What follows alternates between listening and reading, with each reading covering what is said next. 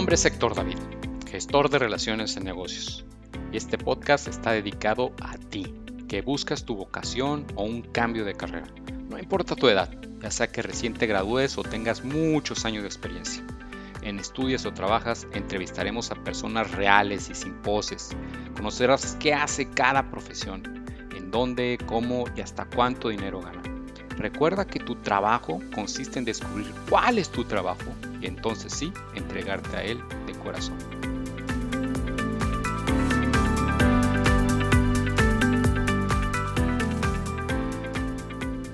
Ahorita hay un déficit enorme en, el área de, tecnologías de información. Si te propones de voy a dedicar seis meses, no sé, eh, tres horas a la semana a estar aprendiendo, ten por seguro que vas a, vas a aprender por aprender. O sea, no, ¿Qué tal? Buenas tardes otra vez. Eh, bienvenidos a un capítulo más de Estudias y Trabajas. Este podcast que tiene la intención de que de viva voz escuchen a profesionales como Oscar, Oscar Obeso, eh, desarrollador de software eh, que actualmente trabaja en Microsoft, en Seattle. Nos va a contar de su experiencia. Bienvenido, Oscar. ¿Qué tal, Héctor? Muchas gracias. Perfecto, pues, eh, pues, la pregunta básica inicial a todos, ¿estudias o trabajas? ¿A qué te dedicas? ¿Cuál es tu carrera? Eh, eh, cuéntame tu historia personal. ¿Cuándo y cómo decidiste escoger esta profesión y, qué es lo que haces? Claro que sí. Pues bueno, igual como mencionaste ahorita, yo actualmente soy ingeniero de software en Microsoft. vivo acá en el área de Seattle, Washington, y mi equipo es se llama IntelliCode, el cual se encarga de implementar técnicas de Machine Learning para ayudar a los programadores a ser más productivos en tanto en Visual Studio como Visual Studio Code. Y en lo que yo ayudo es hacer herramientas que ayuden a un, a un desarrollador de software, como se les llama, eh, a hacer su trabajo más fácil, ¿no? Que puedan programar más rápido o, o algún concepto así sencillo pero sí, en, en, esencia, e, eso es lo que viene siendo lo que, lo que hago yo acá en, en el equipo de Visual Studio. ¿Cuánto tiempo tienes ya en, en Microsoft y, previo a ello, ¿qué, qué hacías? Yo eh, llegué aquí a Estados Unidos en julio del 2019. Eh, la entrevista de Microsoft la tuve más o menos en febrero del mismo año. Eh, de febrero a julio fue como que el proceso de contratación antes de eso, duré ocho meses en una empresa desarrollando software, eh, más que nada en aplicaciones web. Fue mucho aprendizaje en, tecnologías como Angular, este, aprendizaje que ya tenía en cosas como C Sharp, pues también llevado a la práctica y más que nada el, inglés, que era lo que, lo que me ayudó a, a, conseguir ese trabajo, pues el cliente era, era un cliente de Estados Unidos y con, como ya tenía cierta experiencia trabajando con, con clientes de Estados Unidos, como, como tú sabrás, pues también me ayudó mucho en, en mi carrera eso. Antes de estar ahí, estuve en Neoris eh, aproximadamente cuatro años desde que me gradué, incluso un semestre antes de graduarme, ya estaba como practicante en Neoris. Eh, tuve la suerte de que me contrataron eh, justo saliendo. Y en Neoris, pues sí fueron varias áreas las que estuve trabajando. Estuve tanto en consultoría de SAP, consultoría de, de Workforce, este, CRM, implementación de, de, software ya existente para, en el ámbito empresarial. Y también estuve como un año y medio más o menos trabajando como desarrollador de software en un proyecto acá en, en Estados Unidos, en, en McMinnville, en el estado de Oregon. Cuéntanos, Oscar, ¿qué estudiaste como carrera y cómo te ayudó para desarrollarte en tu profesión?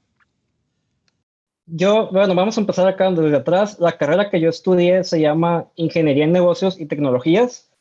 Es una carrera que no estaba orientada al desarrollo de software o a la programación en sí.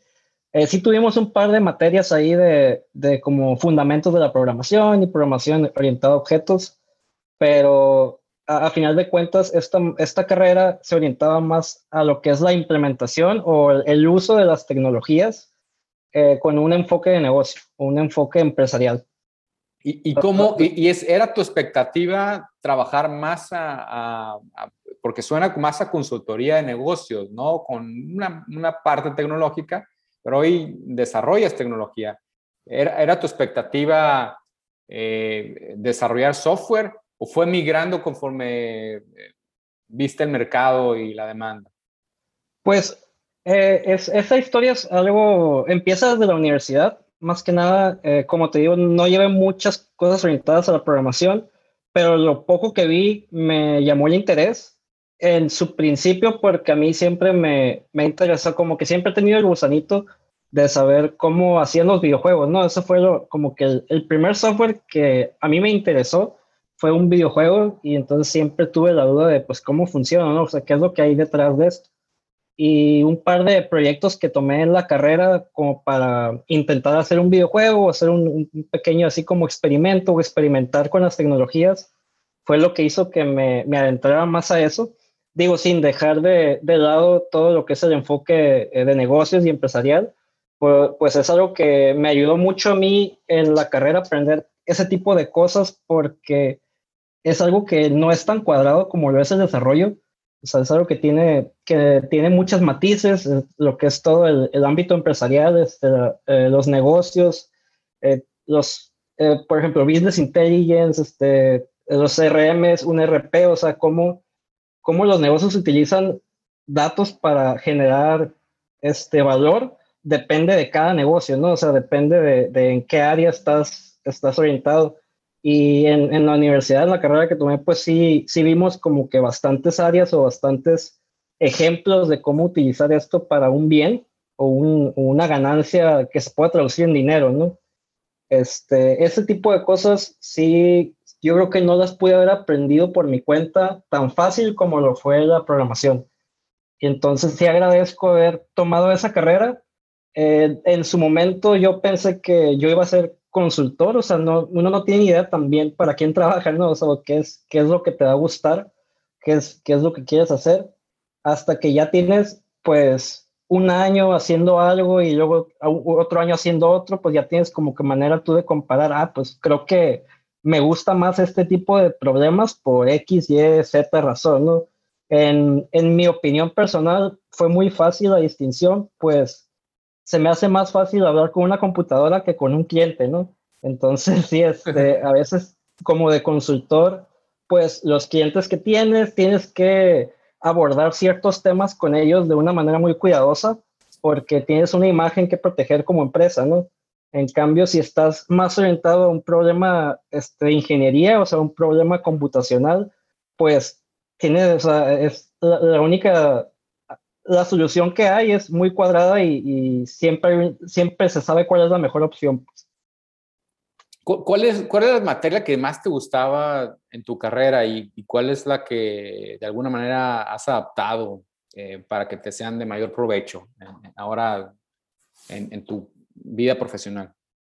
Ok, pues bueno, es que de las que me acuerdo que llevé, que supongo que fueron las que más me impactaron, eh, la que más, creo que de las que más me gustaba, digo, no, no se relaciona con mi carrera, pero llevé una, una materia de, de cine que sí me, me, me gustaba mucho, me, me, abrió un poco los ojos a, a, todo lo que hay atrás de eso y, y, pues te expande la mente, ¿no? O sea, te hace como que empezar a, a ver algo tan interesante como las películas, todo el, el proceso que conlleva hacerlos. Entonces, si, lo, si tomas ese como ese ejemplo lo llevas a, a, un programa de computadora, es también algo que tiene muchísima gente por detrás trabajando, muchísima, este, muchísimo tiempo, muchísima planeación, este, una inversión. Eh, tiene como que los mismos, los mismos puntos que algo como hacer una película, pues, o en, viéndolo de una manera abstracta, es como que los mismos elementos empresariales también se aplican en, en otras áreas como Hollywood, ¿no?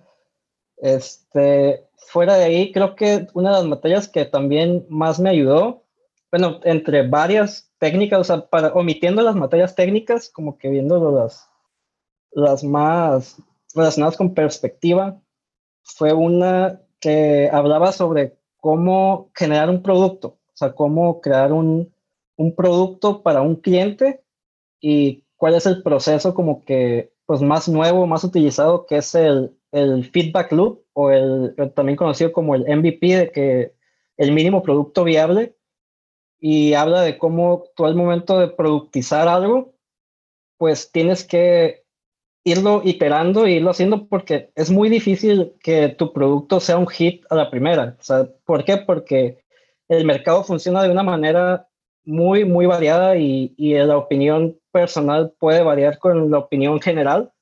Entonces, el, hecho de tener una idea no quiere decir que esa idea va a funcionar, pero puedes empujar esa idea a que funcione mediante un proceso iterativo y de estar tomando datos de, pues de tu mercado, tu población y estar mejorando en base a feedback que ellos tengan, ¿no?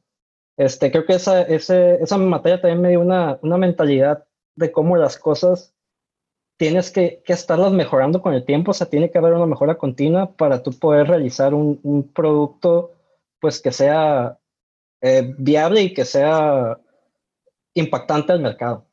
entonces, eh, son materias de alguna manera humanistas, ¿no? De algún, eh, no, un poco no tan técnicas, no, como, como tú comentabas, sino que te dan distintos puntos de vista de, de, de, cómo ponerte en los zapatos de, de tus clientes y, y, resolver problemas de la vida real, ¿no?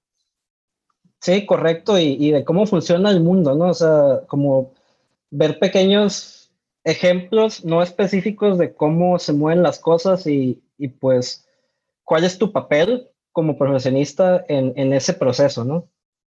Sí, muy bien. ¿Qué, qué, qué características debería tener una persona que elige tu carrera? Eh, y, y, quiénes no deberían de elegirla? ¿Qué, qué perfiles de, de debería tener esta persona? Ok, pues mira, yo creo que la característica más importante es tener la noción de, de, lo útil que es la computación para resolver problemas, analizar datos y, y pues básicamente cualquier cosa que se pueda imaginar es la humanidad eh, con eso, ¿no? Este, lo que son la computación y el software son pues herramientas muy, muy poderosas con infinidad de aplicaciones. Y digo, me viene hacia la mente un caso rápido el caso del nacimiento de, de, la computación aplicada, que igual hay una película por ahí, igual y, y, te suena, que habla sobre cómo Alan Turing, que fue uno de los padres del, de los algoritmos y la computación algorítmica, utilizó una forma pues muy primitiva de lo que viene siendo una computadora hoy en día para romper el seguro criptográfico que usaban los alemanes en la Segunda Guerra Mundial. mundial. Entonces, ese es, es, es el ejemplo perfecto porque es cuando nace la computación o cuando se toma en cuenta que la computación es, es una herramienta pues que puede resolver problemas de manera rápida. Otra manera de verlo pues también es el hecho de que hoy en día tenemos todos, todos, la mayoría de las personas tenemos una supercomputadora relativamente al alcance de nuestras manos. O sea, a finales de los 60 la NASA llegó a la Luna con lo que hoy en día es algo más limitado que un celular o un smartphone. Entonces, si se tiene la conciencia de que la computación es, es, una herramienta que puede ser aplicada en infinidad de casos y solo necesita alguien que la guíe, este, pues es, esta, es la carrera indicada. O sea, es, es, es una muy buena carrera. O sea, dependiendo hacia dónde lo quieras aplicar, a lo mejor y no necesariamente la carrera que yo tomé, que es orientada a los negocios, pero se puede aplicar la computación a, a miles de cosas. O sea, ahorita todos los, los trabajos son influenciados o son ayudados por un software. No se me ocurre ninguno que, que, que no, no sé, que no, bueno, aparte de, trabajo laboral este, a mano de obra, ¿no? Igual y esos, pues no los ayuda software, pero los ayudan máquinas que tienen software dentro. Ahora, comentaste me, me, que a mí me gustaba la tecnología desde chico, los videojuegos, eh, eh, eso, eso me dio curiosidad. ¿Crees que el, a veces los juegos suenan ser un distractor para, eh, para, para, los jóvenes o los niños? Y, y, a veces hasta los papás critican, no, oye, no, no, no dediques tanto tiempo a los videojuegos, ¿no? Yo, yo, he visto casos que inclusive han sido hasta benéficos en el sentido de, de tú comentabas el idioma, el inglés, ¿no? Eh, uh -huh. Tenía un desarrollador muy, muy bueno, con un muy buen eh, entendimiento del inglés. Le pregunté, oye, ¿dónde aprendiste inglés también? Me decía, ah, en los videojuegos, jugando videojuegos, ¿no? Y se la uh -huh. pasaba jugando videojuegos, ¿no? Y él desarrollaba software. Eh, pero a veces como papás decimos, oye, estás gastando tu tiempo, ¿no? Eh, en tu videojuego. O sea, para ti fue algo que te llamó a hacer carrera en, ese sentido. ¿Qué, ¿Qué papel crees que deberían jugar los videojuegos? ¿Son buenos, son malos? Claro, no, pues este, muchas gracias por tocar este tema. Es un tema que sí es, es hasta cierto punto controversial y del cual sí tengo una, una opinión fuerte establecida y es este, igual, así como hay lugares en que las armas son legales y, la gente vende armas, aún, aún así siendo que las armas matan personas, o sea, son algo muy peligroso y todo depende de la persona que las usa, ¿no? Es, es a final de cuentas es una herramienta también o, o una, un derecho, una posibilidad, como lo quieras ver, que está ahí y está al alcance de la gente. Y los videojuegos, pues, no pueden matar a alguien, pero sí, sí son cosas que pueden ser incluso adictivas, o sea, sí pueden, pues, cambiarle la vida a una persona para mal, como tanto para bien.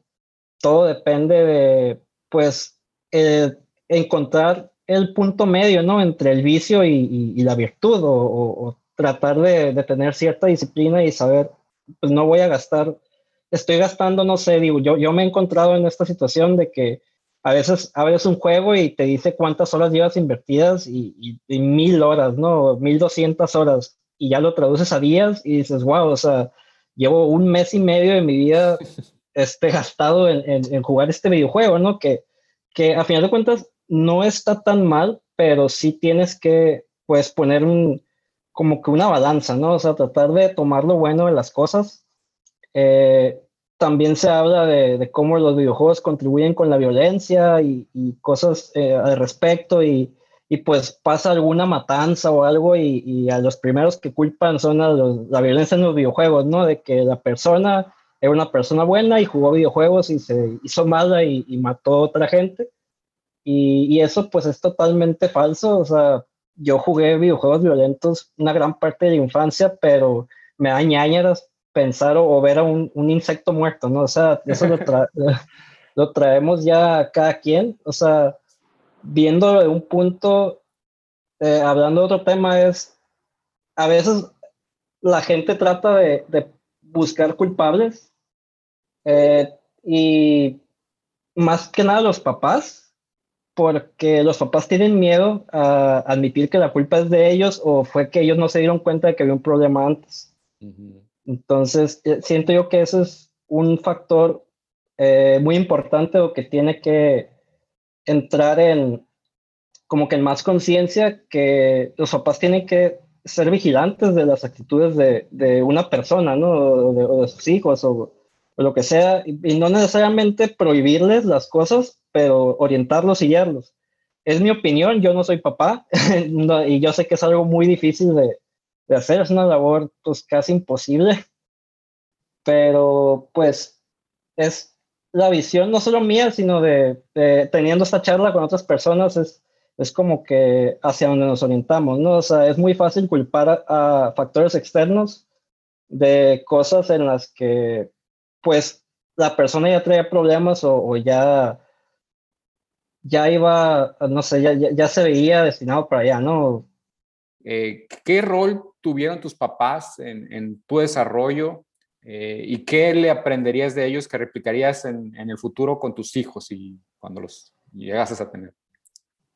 Bueno, pues sí, yo creo que en primera siempre me, me gustó que ellos nunca me prohibieron nada así fuerte, o sea, yo siempre pude jugar videojuegos, o sea, sí me tomaban o sí me recordaban el tiempo que, que, gastaba en eso, ¿no? O, de que os estaban al pendiente que hiciera mis responsabilidades antes de, de ponerme a, a, hacer algo de placer, ¿no? O sea, como esto de jugar videojuegos.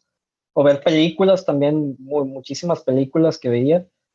Y, y, pues siempre, pues aunque ellos no lo entendían, pues por lo menos me dejaban ser. Y, y siempre las charlas, ¿no? O sea, sí recuerdo una vez una charla que tuve con mi mamá que me estaba viendo jugar un juego que se llama Grand Theft Auto, que es uno de los más violentos y más controversiales que, que han existido.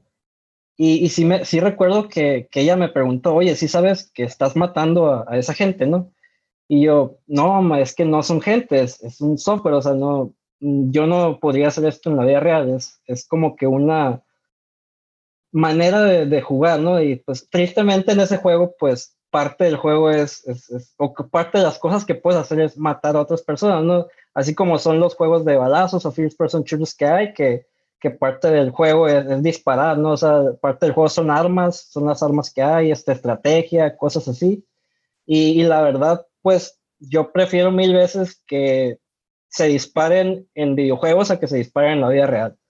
Eh, en los videojuegos es solo un ejercicio mental, así como lo son las películas. Eh, las películas de acción, no sé, como Duro de Matar, ¿no? Las de John Wick, cuántas personas no se mueren por, por, por frame de película, pero aún así la gente no, no ve, no culpa a las películas de la violencia, o sea, lo culpa a los videojuegos, porque en los videojuegos tú tienes más control pero viene siendo pues básicamente como que no, no están muy separados uno del otro, o sea, es entretenimiento y, y todo es pues dejar, o sea, todo, todo afecta a como, a como tú lo dejas que afecte. Sí, sí, yo creo que de, de, nuevo, o sea, el, rol que esa libertad y a la vez eh, eh, estar pendiente de, de ti pues, fue fundamental en el desarrollo.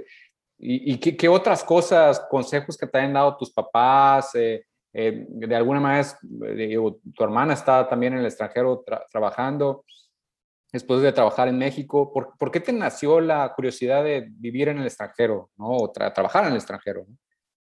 Ok, bueno, ahí yo creo que una de las influencias más grandes de mi mamá eh, desde pequeños fue inculcarnos el inglés. Ella siempre pues por razones económicas ella sabía que un dólar es más fuerte que un peso y, y pues si tú hablas el idioma que se habla en, en, Estados Unidos, eh, el idioma principal que se habla en Estados Unidos, tienes más oportunidades de pues, trabajar o laborar en el mercado profesional de aquí. Este, ella siempre nos inculcó el inglés desde muy pequeños, de hecho ella es maestra de inglés. Eh, ella también siempre le gustó mucho el idioma con esa, esa mentalidad. Y pues ya cuando, ah, cuando fui creciendo, yo, la verdad, a mí en la prepa, universidad, a mí no me interesaba Estados Unidos más que para ir a comprar, ¿no? O sea, para ir a, Disneylandia, cualquier cosa. Pero pues ya que empiezas a ver cómo funciona el, el, mercado profesional aquí, más que nada, mi interés era Silicon Valley o todo lo que, todo el boom tecnológico que ha estado ocurriendo durante los últimos, pues ya 20 plus años o, casi 30 años.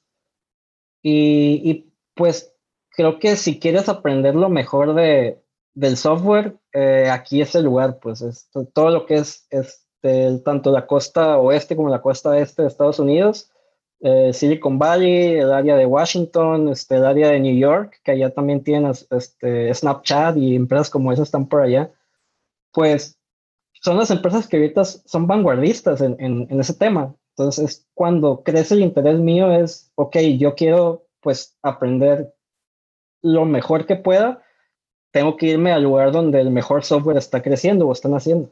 ¿Le, ves potencial a Latinoamérica en general de ser una potencia de, mundial como lo es eh, las, ambas costas de Estados Unidos o Israel o la India. Platícanos un poquito sobre el, mercado, las diferencias del mercado en, Estados Unidos y, en México cuando trabajaste por acá. Va, pues mira, primero yo sí siento que México, claro que tiene potencial de, por lo menos de, llegar al, nivel técnico necesario. O sea, claro que lo tiene. Hay mucha gente muy, muy buena en, México. Me ha tocado trabajar con, con gente muy, muy capaz hay varias empresas emergentes nuevas que se dedican a, subcontratación de desarrolladores en México. Básicamente le estamos robando una parte del mercado a la India ya, que la India es número uno en outsourcing, no solo porque pues tienen bastantes habitantes, sino que allá el ratio de, personas que estudian TI contra las que no estudian TI es, es, es monstruoso, es impresionante. Allá aproximadamente a números que me han dicho colegas que son de la India, el 70% de las personas busca una carrera relacionada con las tecnologías de información. Aquí en México estoy segurísimo, digo, no tengo datos duros, pero 10% se me hace mucho. Y, pues es algo que ha estado cambiando y, con esperanzas este, está creciendo o, va a seguir creciendo durante los años. somos un aliado más cercano al mercado de Estados Unidos, no necesariamente al de Europa, pero por lo menos siento que en el área de outsourcing sí tenemos pues bastante auge y espacio de crecimiento. En lo personal, no, no me gustaría que este fuera el único enfoque, o sea, también tiene, tiene el espacio para emprender, para, para innovar, para crear cosas nuevas algo así como el TikTok de China. O sea, China ya también, China ya está siendo un, un, grande del software, o sea, ya está generando también, pues, olas sociales eh, con, su, con sus adelantos o, invenciones tecnológicas, aunque sean redes sociales. Eh, México también tiene, pues, un potencial porque México tiene capacidad de inversión y una mano de obra relativamente barata a comparación de, de Estados Unidos, ¿no?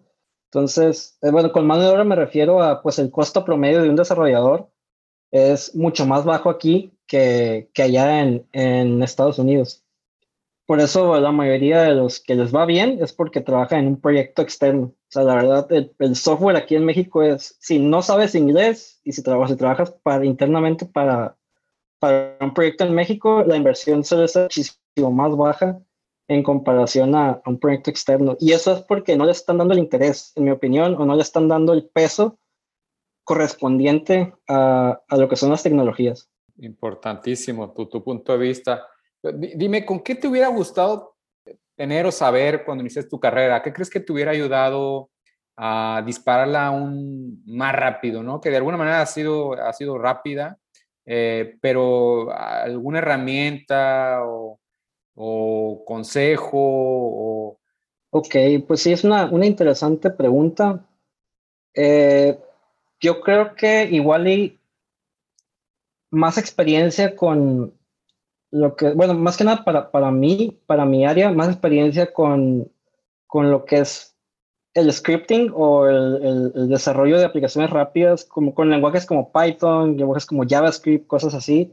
En su momento no las tenía tan dominadas cuando recién me gradué y siento que, o sea, incluso eh, no las ocupé justo después de graduarme, pero siento que me hubieran hecho la vida más fácil en muchos aspectos, o sea, cosas que a su vez hice por medio de talacha o, o estarle moviendo mucho a un Excel a mano y cosas así, se pudo haber facilitado mediante, pues, sabiendo utilizar herramientas rápidas de programación, o sea, herramientas de scripting, eh, de que solo modificas ciertos documentos a cosas chiquitas que poner a la computadora a trabajar por ti, básicamente.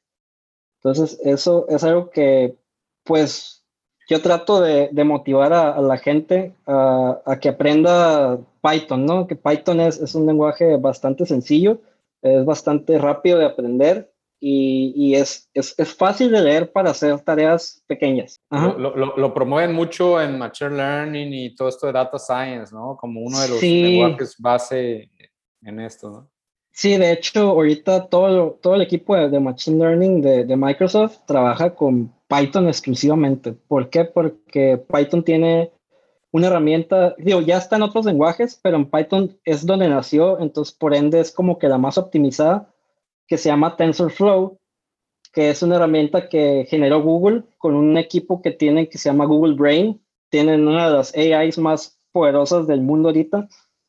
Y, y este TensorFlow es básicamente una implementación del Deep Learning, que el Deep Learning se traduce a emulación de redes neuronales. Y, este es, es, esta librería te permite hacer pues entrenar modelos para que sigan ciertos patrones que tú le alimentas, ¿no? O, le, lo entrenas a la computadora para, para utilizar esta red o este mini cerebro a que haga este tipo de decisiones complejas. ¿Qué, qué tan viable ves que una persona sin experiencia eh, en programación o sin una carrera como ingeniería de software o como la tuya pueda aprender eh, a programar desde cero con, no sé, con un curso en YouTube o con un curso corto de seis meses, un año? ¿Es viable esto? Totalmente viable si le dedicas el tiempo necesario, ¿no? Este, ayuda mucho que te gusten las tecnologías, o sea, si ya tienes un trasfondo tecnológico, si ya tienes un interés de por medio, si ya has visto antes de perdida algún código o alguna tarea relacionada a código, pues te va a ayudar. Pero si es desde cero y si te propones de voy a dedicar seis meses, no sé, eh, tres horas a la semana a estar aprendiendo, ten por seguro que vas a, vas a aprender porque vas a aprender. O sea, no, no es algo del otro mundo y, y es algo que créeme que cada vez se hace más fácil. Hay muchos, mucha gente, muchos equipos trabajando en que el, el, el espacio o la distancia entre el, el, humano y la computadora cada vez sea más estrecha o, más fácil. En, en, un futuro muy probablemente todos van a tener la oportunidad de, de con solo decirle a la computadora con un lenguaje más humano qué hacer, pues que la computadora interprete eso y lo haga. Todavía no estamos en ese punto, pero ya los lenguajes que, que hay más modernos, por, vuelvo a Python, son muy, muy sencillos de entender cuando empiezas a, a meterte el mundo de la programación. Inclusive en, en, alguna ocasión leí un artículo que, que, comentaba que todos en el futuro próximo, no ni siquiera es en el año eh, todas las profesiones, doctores, abogados, deberían de conocer cómo programar, ¿no? En lenguajes, eh, como tú comentas, como Python, que de, alguna manera te, te, permite dar una entrada y tienen un potencial para temas de inteligencia artificial o ¿qué, ¿cómo te impacta todo este tema de transformación digital, industria 4.0, etcétera? Ok, pues eh, la verdad es una herramienta, es, es, es lo que es toda la computación y, toda la implementación de software es algo que, es, que el único motivo por el que existe es para hacer un trabajo más sencillo, para facilitar algún trabajo, facilitar algún proceso, facilitar manejar información, este, ya incluso, pues como dices, ¿no? Hasta los doctores, eh, en la medicina también impacta el, el software, tanto hardware como software. Ahorita hay herramientas muy, muy especializadas para hacer cirugías que se manejan tanto con software como hardware y el doctor ya tiene que pues saber cómo utilizarlo, ¿no? O cómo, cómo combinar ambos. No necesariamente creo que, que todas las profesiones ocupen saber programación, pero por lo menos saber en qué les puede ayudar un software para hacer su trabajo, su vida más sencilla, ¿no? Eh, yo no veo en ningún momento que el, el software reemplace a las personas. Al contrario, solo va a ser la vida más fácil para las personas y, se encarga de hacer tareas que quitan tiempo y que no agregan valor en su primera. O sea, como que la primera línea es eh, tratar de minimizar la talacha y la segunda línea es ayudar a ver cosas que no puedes ver tú como ser humano. O sea, utilizar cosas como business intelligence para poder ver un panorama en base a datos reales y, y te puedes basar en millones de datos a, a, través de años y todo el data science, ¿no? O sea, todo, todo lo que es la exploración de datos, eso es algo que una persona común no puede hacer. O sea, no, no tenemos la capacidad cognitiva para poder procesar tanta información, o por lo menos el humano promedio no la tiene, ¿no? Sí. Entonces, las computadoras, el único, es, tanto las computadoras como el software, el único fin es hacernos la vida más fácil. Muy bien. ¿Qué, qué, qué sigue para ti? Eh, ¿Qué proyectos personales o profesionales tienes por desarrollar en el corto, mediano, largo plazo? ¿Dónde te, gustaría eh, seguir tu carrera en el futuro? Pues actualmente la verdad que así me veo unos 5 o 10 años más trabajando en donde estoy. Eh, sí me, me, gusta mucho el equipo en el que estoy y lo que hago, porque básicamente trabajo en algo que me hace la vida más sencilla, porque estamos trabajando de herramientas que nos ayudan a los programadores, ¿no? Entonces es, es como que un mercado que me gusta mucho, es un cliente que me gusta mucho porque es un cliente que piensa muy parecido a como yo pienso, y por eso mismo, pues sí me gustaría estar ahí por lo menos unos 10 años, aprender todo lo que pueda aprender, no estar buscando este, la manera de, de, seguir aprendiendo, tener una mentalidad de crecimiento. No sé si, si se me da la oportunidad de ser manager, no sé si me voy a quedar como este, senior software engineer, pues a, a lo que venga es bueno, o sea, de, se va a ir este, evaluando todo, va a ir evolucionando todo.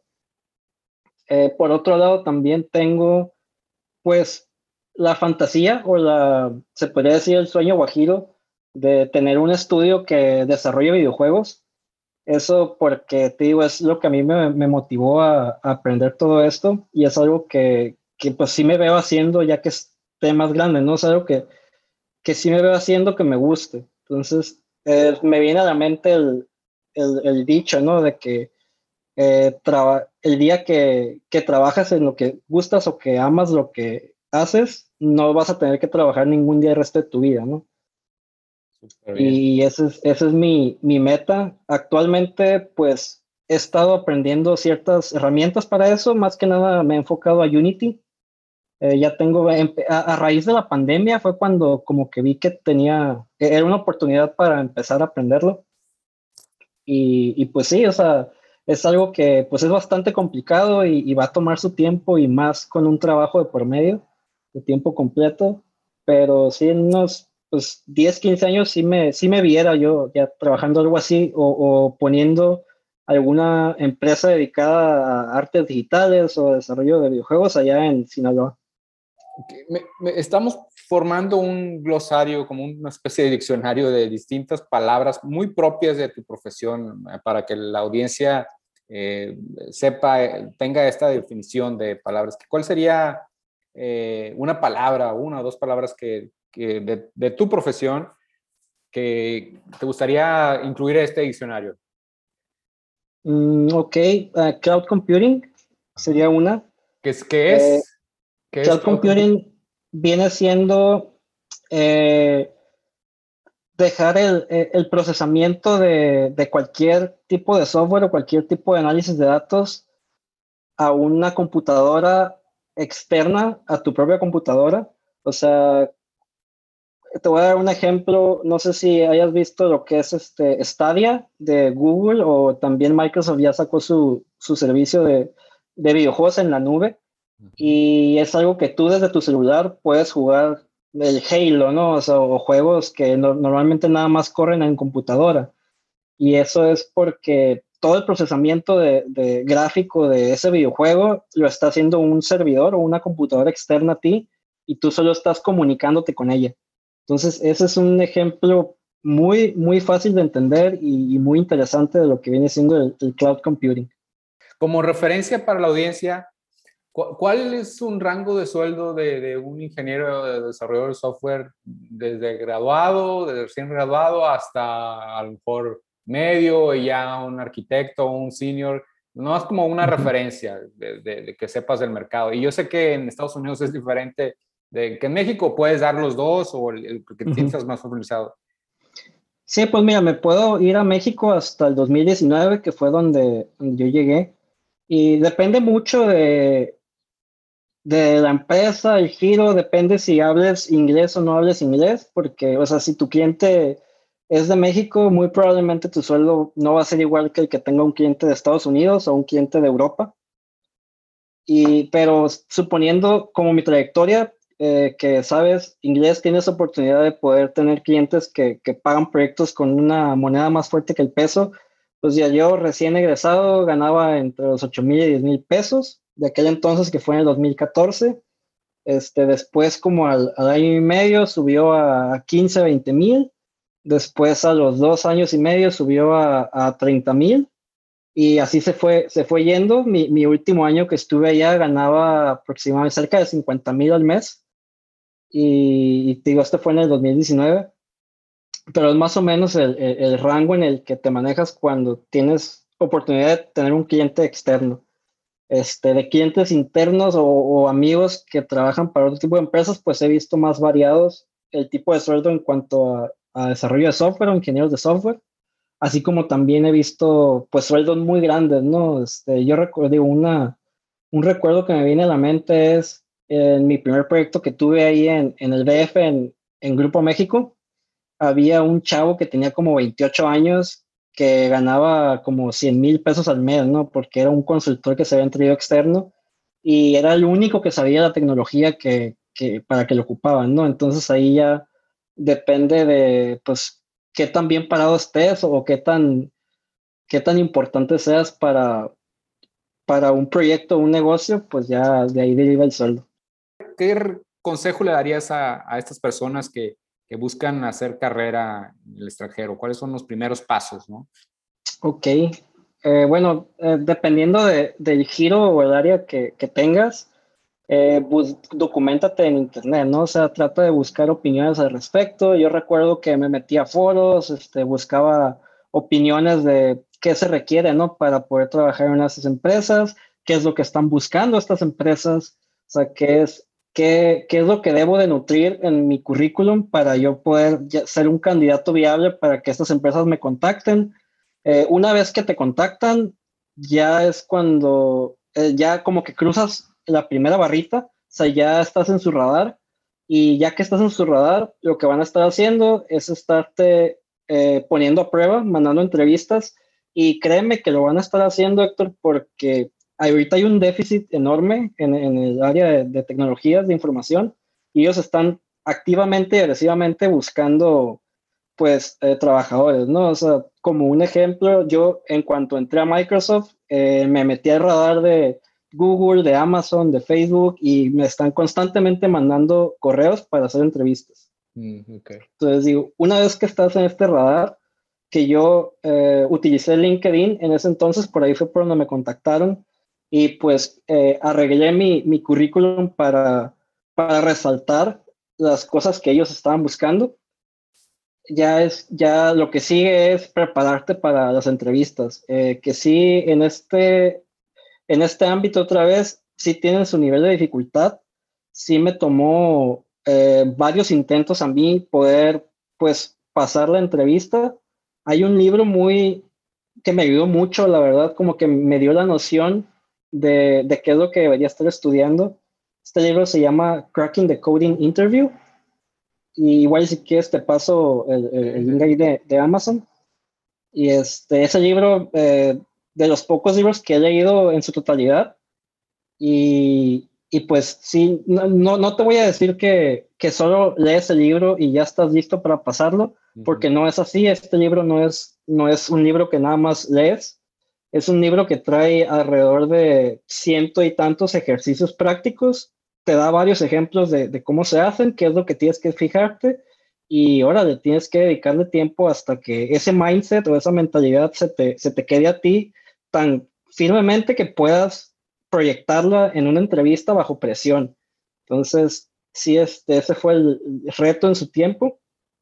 Eh, una vez, como te digo, una vez que, que empecé a tener las entrevistas, en, fue en mi tercer intento más o menos, aproximadamente seis, en un lapso de seis meses que estuve haciendo entrevistas, eh, cuando ya, ya pude haber pasado, o cuando ya pasé, perdón, y, este, y pues el inglés, obviamente las entrevistas son en inglés, tienes que tenerlo también practicado. Yo, lo bueno es que ya era algo que ya tenía practicado, entonces no le agregó dificultad, pero si no tienes un inglés muy fuerte, también tienes que considerar eso porque también es algo que ellos están buscando facilidad de comunicación. Okay. Entonces, eh, no solamente la parte técnica, sino la parte Ahora, los soft skills son, son relevantes. ¿Qué combinación tú creerías que, que, lleva? ¿no? Porque las entrevistas obviamente no es, no todas son, asumo, técnicas, sino también eh, tienen que ver una, una especie de personalidad o comunicación, como tú lo dijiste. ¿Qué combinación dirías de soft skills y, hard skills eh, se necesita? Correcto. Pues mira, esto también lo toca el libro este que te comentaba. Igual te lo resumo rápido.